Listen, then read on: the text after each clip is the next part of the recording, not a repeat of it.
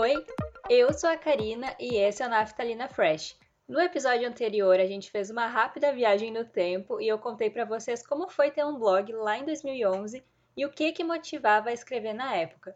Além de também refletir um pouco sobre a forma como a gente usa essa motivação para criar coisas novas até hoje. Pois bem, hoje a gente continua nessa vibe de volta no tempo, porque a gente está de novo em 2011 mas dessa vez eu vou levar vocês para conhecer algumas histórias que eu presenciei no primeiro lugar onde eu trabalhei, uma videolocadora. Sim, uma locadora de DVD, 10 anos atrás. Eu confesso que estou bem empolgada com esse tema, porque quando eu comecei a pensar sobre o que poderia contar aqui para ser interessante, muita coisa começou a surgir na minha lembrança e eu vi que seria legal falar sobre esse período. Então, primeiro eu vou contextualizar e aí ao longo vocês vão conhecendo as histórias. Vamos lá! Muito bem, no final de 2010 eu tinha acabado de me formar no colégio, estava saindo finalmente do ensino médio e entrando naquele rolê de pós-ENEM, vestibular, despedida dos amigos da escola e matrícula na faculdade. Eu tinha 17 anos e ainda não tinha arrumado nenhum emprego. Até aí tudo bem. Aí aconteceu de um belo dia a minha mãe ter ido numa lojinha de roupas que ficava numa casa aqui no mesmo bairro que a gente mora. Beleza. Minha mãe ficou sabendo que a locadora de DVD que ficava numa sala do lado dessa loja, e era do genro da dona da lojinha, estava precisando de uma atendente, porque a moça que trabalhava lá estava de saída, ela ia para outro emprego. Como isso já tem 10 anos, eu não lembro direito se eu fui na locadora fazer um teste primeiro, ou se essa minha primeira ida já estava como certo que eu trabalharia lá, e eu só fui aprender como que mexia no sistema da locadora, o que, que precisava fazer para atender a galera e tal. O fato é que no dia 3 de janeiro de 2011, eu lembro até hoje certinho a data, foi o dia que eu comecei no meu primeiro emprego. Lá eu atendia o pessoal que chegava para alocar filme, buscava no sistema se tinha o título que eles queriam, fazia a cobrança da locação, organizava o DVD na caixinha certa, e quando não tinha ninguém por lá eu varria o lugar, passava um paninho com álcool no meu balcão e deixava organizadinho. Massa, simples. No meu primeiro dia, que foi logo no início de janeiro, como eu falei, eu achei que eu ia ficar louca. Era a volta de Réveillon e todo mundo que tinha alocado alguma coisa antes das férias de dezembro tinha que voltar nesse dia para fazer a devolução. Como era o meu primeiro dia, o dono da locadora ficou lá para fazer todo o processo do atendimento e eu ficava do lado para ajudar e ir pegando o jeito da coisa. Chegou muita gente nesse dia. Em dia de semana eu trabalhava das três e meia até as oito e meia da noite, se eu não me engano. E no sábado era das duas da tarde até as sete ou até as oito da noite, eu não me lembro agora. 3 de janeiro de 2011 caiu numa segunda, então teve muita coisa para receber, porque tinha gente que tinha levado um monte de DVD para casa. Eu acho que eu nunca vi tanta pilha de caixa de filme junto, empilhada numa mesa, igual estava naquele balcão que a gente estava para atender as pessoas. Depois desse primeiro dia, as coisas começaram a ir mais devagar. Não foi tanta loucura de uma vez, para minha sorte, né? Que bom. O dono da locadora era bem legal comigo. Ele era namorado ou noivo, eu não sei agora, da filha mais nova da dona da tal lojinha que a minha mãe tinha ido. Mas eu vou explicar como que era o lugar. Loja de bairro geralmente costuma ser dentro da casa da pessoa mesmo, só num cômodo separado ou até numa garagem, onde tiver espaço, né, para a pessoa organizar o empreendimento dela. Então, tanto a loja quanto a locadora ficavam simplesmente dentro da garagem da casa desse casal mais velho. A casa, vendo num geral assim, era enorme. Aqui da minha casa eu consigo ver onde fica esse lugar.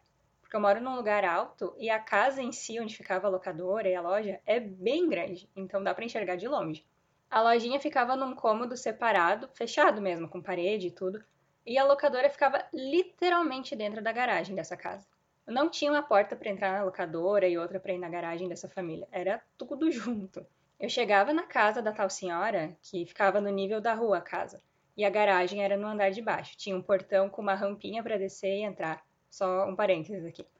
E ela me entregava uma lata, igual essas latas de bolacha enfeitada para o Natal, sabe? Ela entregava uma latinha dessas para mim. Todo dia quando eu chegava, recebia essa lata, beleza. Dentro da lata tinha a chave da porta da garagem e também era nessa lata que no final do dia eu tinha que colocar todo o dinheiro recebido pelas locações. Então, ali pelas oito e pouco da noite, eu batia na porta dela de volta e entregava a lata cheia de dinheiro de papel e moeda e a chave dentro. A locadora ficava nos fundos da garagem. Então, em dia onde os donos da casa ou os filhos deles não tiravam os carros, que era dois ou três carros mais a caminhonete do pai deles, as pessoas que chegavam para alocar filme tinham que passar pelo espaço que sobrava entre os carros, para daí então chegar na locadora. E aí tinha eu lá, sentada atrás do balcão, no fundo desse lugar, com a luz acesa em mim e nas prateleiras dos filmes. Já tava errado aí, né? Parecia muito uma coisa clandestina demais, e eu acho que bem no fundo meio que era assim. Pois bem, contexto dado, chegamos na locadora. Ela era basicamente formada por umas cinco prateleiras grandes, onde os filmes ficavam organizados pelo gênero e o pessoal podia circular entre elas num espaço razoável. Não era apertado para ninguém e eu conseguia ver quem que estava onde, né? Porque era tudo pertinho de onde eu ficava. Lugar esse, então, que era um balcão branco, que tinha um computador em cima para eu registrar as locações no sistema, e tinha também uma maquininha que lia código de barra. Em cima de mim, suspenso num suporte, ficava uma TV pequena com um DVD junto, que eu podia testar se os filmes estavam funcionando e até assistir alguma coisa se não tivesse ninguém para atender em alguma hora. Na época estava reprisando o clone no Vale a Pena Ver de novo, porque eu lembro de chegar e ligar minha TVzinha e tá passando a Jade lá. Além das prateleiras que ficavam bem visíveis, para o lado mais afastado da locadora, que ficava do lado de uma geladeira da Coca-Cola, igual essas que tem no mercado, sabe? Ficava uma mesinha com uma pasta preta em cima. Ali era onde as pessoas podiam abrir para escolher um filme pornô. Era um constrangimento que eu não consigo nem exemplificar para vocês aqui. Mas essa pasta de filme vai voltar aqui na história em algum momento. A geladeira da Coca que eu falei tinha algumas coisas para vender, como lata de refrigerante, cerveja, água e até todinho. Nos três meses que eu trabalhei lá, eu não lembro se eu vi aqueles produtos serem trocados, sinceramente. Então é bem possível que tenha sido vendido coisa fora da validade lá. E se eu não me engano, teve um tempo que a geladeira nem era ligada mais. Então, assim. Além disso, as pessoas que locavam DVD também podiam comprar uns chocolatinhos. Tinha uma cesta no meu balcão que era cheia de bombom. E com o tempo, o cara da locadora aparecia lá com um carregamento novo para eu repor e o pessoal poder comprar. Pelo menos isso, né? Pelo menos os chocolates eu sabia que não estavam vencidos. Muitas vezes eu anotei num caderno que tinha lá o nome do irmão do dono da locadora e também de uma das cunhadas dele, que pegavam coisa para beber ou comer na locadora e diziam que depois iam pagar. Um cunhado do cara, o dono da locadora, também de vez em quando aparecia lá e pegava lata de cerveja para ele e doce para a filha criança dele. E sempre ficava meio fiado isso daí, sabe? Eu não lembro deles acertarem tudo que ficou sobrando naquele papel. Mas como eles eram tudo da mesma família, né? Eu só anotava e deixava lá para quando eles resolvessem pagar. Eu que não ia me meter nisso, né? Além dos chocolates que o dono volta e meia trazia para eu repor no lugar, toda vez ele também aparecia com um cravo. Sim, a flor cravo mesmo, aquela branca. Para eu colocar num copinho com água que ficava do lado do computador que eu usava. Eu odiava aquele cravo com todas as minhas forças. Até hoje, quando eu passo na frente de um pé de cravo e sinto aquele cheiro, eu lembro da locadora eu detestava, porque era eu que ia ficar sentindo o cheiro daquela bendita flor o expediente inteiro, né? Mas, voltando pro mapa da locadora, então vocês imaginem que entraram numa garagem muito grande, tá? Uma garagem bem grande e bem alta. E aí no fundo dela, do lado direito, tem um balcão com uma TVzinha em cima, e na frente desse balcão, as cinco prateleiras cheias de DVD. E aí do lado esquerdo dessa garagem, vocês estão entrando e tem uma mesa com uma pasta de filme pornô em cima e atrás dela uma geladeira com coisa vencida para os outros comprarem. Um belíssimo cenário, assim, um sonho. Mais para a esquerda ainda, da mesinha, tem uma porta com um banheiro. Esse banheiro, assim, eu não sei o que que rolava, mas eu nunca usei ele sem ser para repor a água do copinho do cravo ou para lavar a mão se eu precisasse. Não tinha a menor condição de eu usar aquele troço, porque estava sempre imundo e eu não via quase ninguém indo lá. Eu não sei quem que sujava aquele treco, mas era, assim, nojento demais. E não me cabia fazer a limpeza do lugar. O meu negócio era só varrer o quadrante ali onde ficava a locadora. E ainda bem, né? Porque Deus me livre daquilo. Uma parte boa de trabalhar lá na locadora era quando chegava quarta-feira. Era o dia mais vazio que tinha, porque costuma passar futebol na TV aberta, né? Então ninguém queria alocar filme no meio da semana porque ia ter jogo para ver. Eu achava ótimo, porque aí era uma que outra pessoa que aparecia.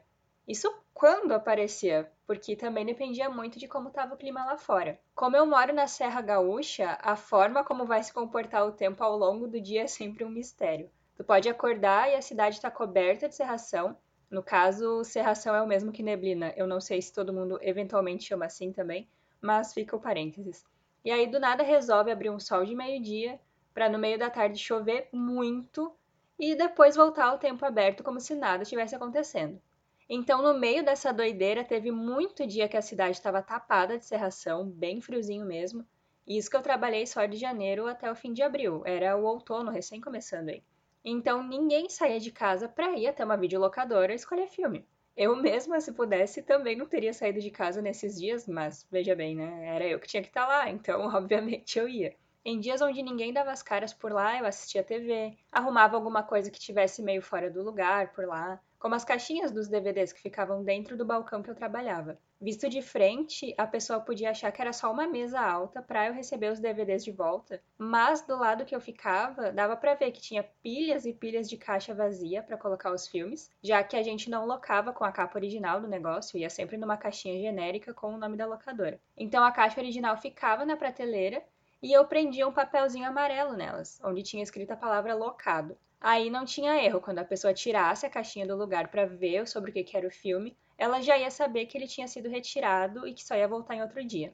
Além das caixas vazias, dentro do meu balcão também tinha um monte de sacola para colocar tudo que a pessoa resolvesse levar da locadora. E do outro lado, eu deixava também as caixas de bombons para ir repondo na cesta que ficava exposta para a galera pegar os chocolates e pagar na retirada do rolê todo. Quando eu não estava organizando tudo isso ou vendo alguma coisa na TV, eu eventualmente também escrevia num caderno alguma coisa para passar o tempo, e às vezes era até coisa da faculdade mesmo, algum trabalho ou alguma leitura que tinha que fazer. Era meu primeiro ano na faculdade de psicologia, então entre março e abril eu li coisas do curso também para adiantar o tempo por ali. Era isso que eu tinha para fazer nesse meio tempo sem ninguém na locadora, porque em 2011 eu não tinha smartphone. Fui comprar o meu primeiro só lá em 2014 mesmo. Então não tinha internet para ficar mexendo e me distraindo, não. Também tinha vezes que eu fuçava no computador da locadora, porque fora o sistema de locações que eu mexia e alterava, era um computador normal. E aí eu ficava vendo o que, que tinha lá de arquivo. O tempo tinha que passar, né? Eu trabalhei por bem pouco tempo lá, como eu disse, só fiquei de janeiro até o finzinho de abril, porque algumas coisas estavam começando a me incomodar e é aí que entra a parte onde eu conto para vocês sobre alguns clientes da locadora que mesmo depois de 10 anos eu não esqueci. Vamos lá. Tem duas pessoas que eu lembro até hoje que atendia direto na locadora, mas eu lembro mais por conta das crianças dessa galera. A primeira era uma mulher que tinha uma guriazinha pequena, devia ter, sei lá, uns 5 anos no máximo, e ela era claramente muito mimadinha. Ela chegava e a locadora virava o caos completo, mesmo que só tivesse ela e a mãe dela lá dentro olhando as capas dos filmes para escolher. É claramente o tipo de momento que tu vê que a mãe deixou essa menina fazer tudo, e aí quando sai na rua ela não tem noção de que é só muita birra e a gente tem que ficar lá, sorrindo como se não estivesse enlouquecendo. Mas pelo menos ela alocava uns desenhos para a criança e ia embora. Mesmo depois de passar muito, mas muito tempo lá dentro e me perguntando se não tinha tal e tal filme, que claramente não tinha lá. Essa foi a primeira.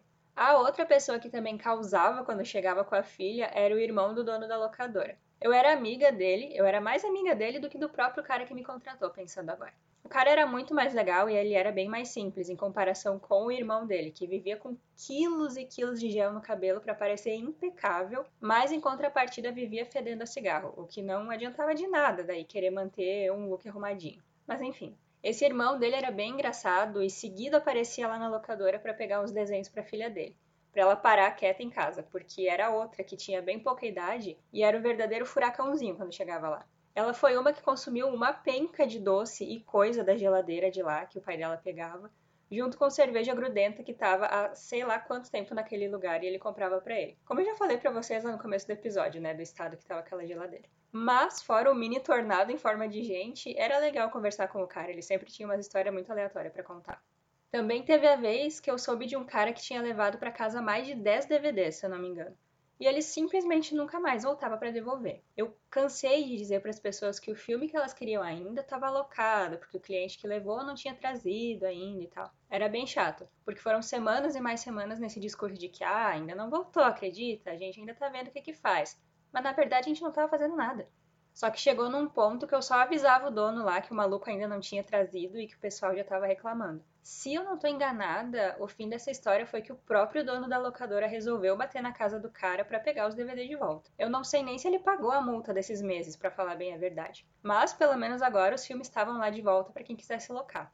Nessa de quase darem golpe na locadora, eu lembro da vez que apareceu uma cliente lá, junto com a filha adolescente dela. A mulher tava claramente puta da cara e a menina com cara de cachorro que caiu da mudança. Porque ela, a adolescente, tinha locado os DVDs lá num dia e não tinha levado de volta. A mulher, mãe dela, descobriu e foi lá morrendo de vergonha para pagar a dívida que a filha tinha deixado.